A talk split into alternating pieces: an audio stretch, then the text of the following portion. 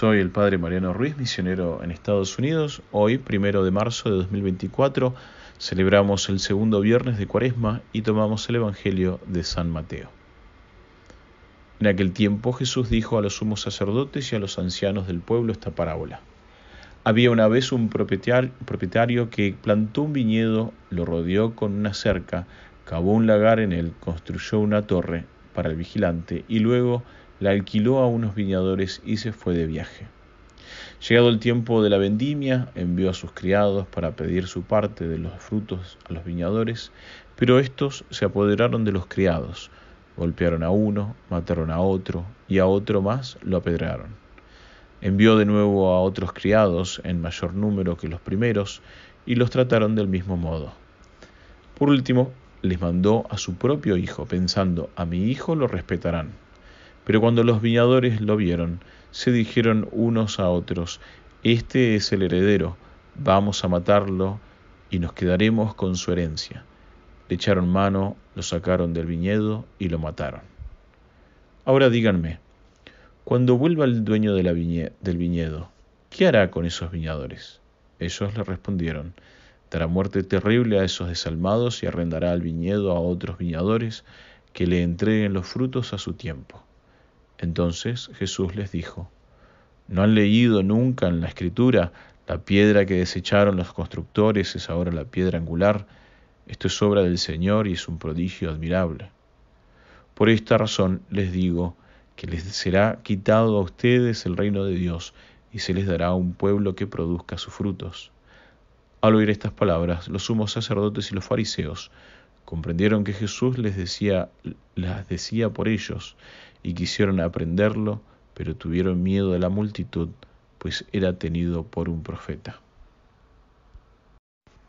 En las lecturas de hoy reflexionamos sobre el rechazo de José por los miembros de su familia y de nuestro Señor Jesucristo por todas las criaturas. Pero en respuesta a, los terribles rechazos de José y de, de, nuestro Señor, el Salmo responsorial nos hace proclamar hoy repetidamente, recordad las, las maravillas que ha hecho el Señor. En el Evangelio nuestro Señor, citando al Salmo 118, dice, La piedra que desecharon los constructores se ha convertido en la piedra angular. Por el Señor ha sido hecho esto, es maravilloso a nuestros ojos. El versículo que sigue es el versículo esencial, es versículo esencial de la, de la Pascua. Este es el día que ha hecho el Señor. Alegrémonos y regocijémonos en él. Para prepararnos para en esta cuaresma hacia la Pascua debemos entrar más profundamente en la experiencia del rechazo que nos produce el pecado, de la envidia que lo provoca y de cómo Dios no solo provoca, procura maravillosamente quitar nuestros pecados y perdonarlos, sino hacerlos parte de nuestra salvación. En la primera lectura del libro del Génesis, vemos cómo los hermanos de José, el futuro patriarca, le tenían envidia porque era el favorito de su padre Jacob. El hecho de que amara más a José no significaba que no amara a los demás hermanos, pero su envidia les llevó no solo a cerrarse al amor de su padre que les tenía, sino también al amor que debían tenerle a él. La envidia los llevó, como nos dice el libro de Génesis, a odiar tanto a José que ni siquiera le saludaban. Y obviamente esto produjo en ellos anteriormente los llevó a estar cada vez más lejos. Cuando José fue a ayudar a sus hermanos a cuidar los rebaños, los hermanos se confabularon para planear su asesinato y arrojar su cadáver a una cisterna y luego mentir sobre ello a sus padres diciendo que una bestia salvaje lo había devorado.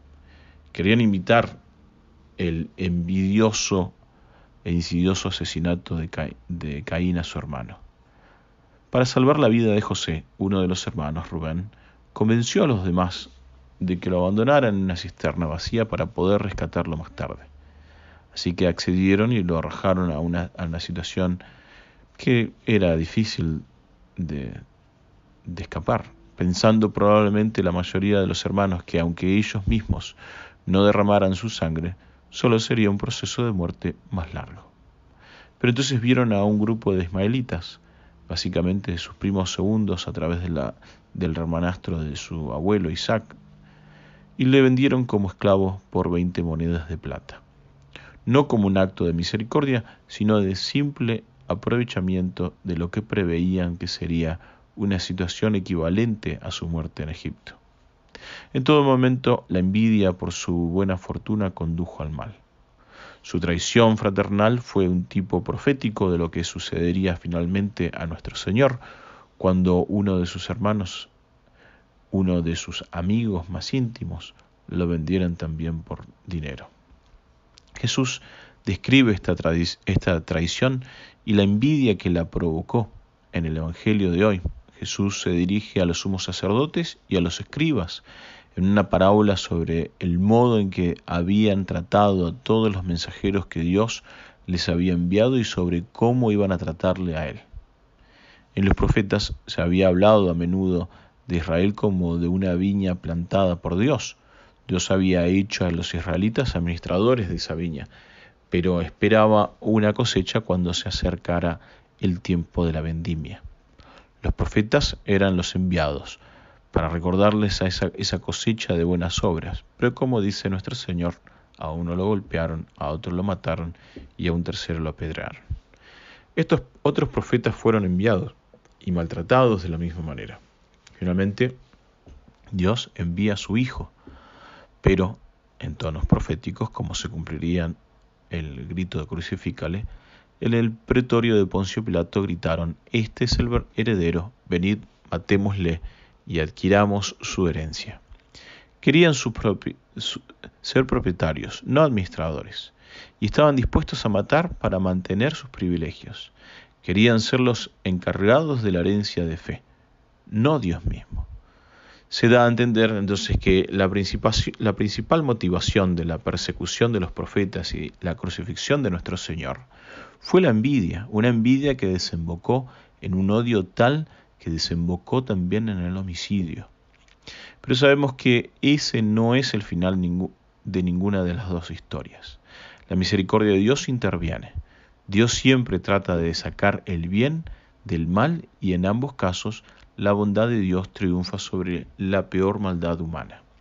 El hecho de que José fuera vendido por 20 monedas de plata se convierta en y se convirtiera en esclavo en Egipto y su capacidad para interpretar los sueños acabara llamando la atención del faraón y lo llevara al segundo puesto del reino, un cargo que pudo utilizar no solo para salvar la vida de millones de egipcios durante una época de hambruna, sino también la de su familia.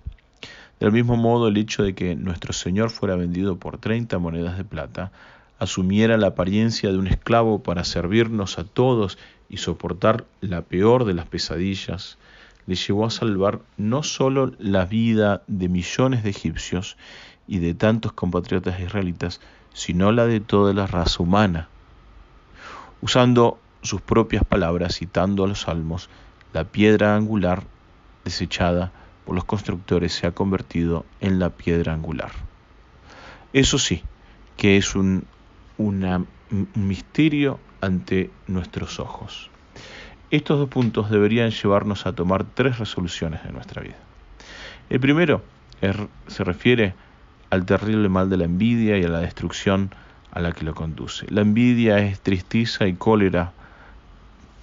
Tenemos que verla como el pecado capital, y la mejor manera de oponerse a la envidia es estar agradecidos por todo lo que hemos recibido, por todo lo que tenemos, y dar gracias a Dios por la forma en la que ha bendecido a los demás, especialmente a nuestros familiares y amigos. La segunda resolución es tratar de soportar las dificultades, las penurias, y las traiciones. Dios siempre trata de sacar bien del mal y debemos tener confianza en que nuestras dificultades soportadas pueden conducir a nuestra salvación y la salvación de los demás. El tercer propósito es edificar nuestra vida sobre Cristo, la piedra angular. Algo que la experiencia del rechazo nos ayuda a hacer más fácilmente, porque el rechazo hace añicos nuestros falsos cimientos cuando no hemos edificado nuestra vida sobre Él y su misericordia.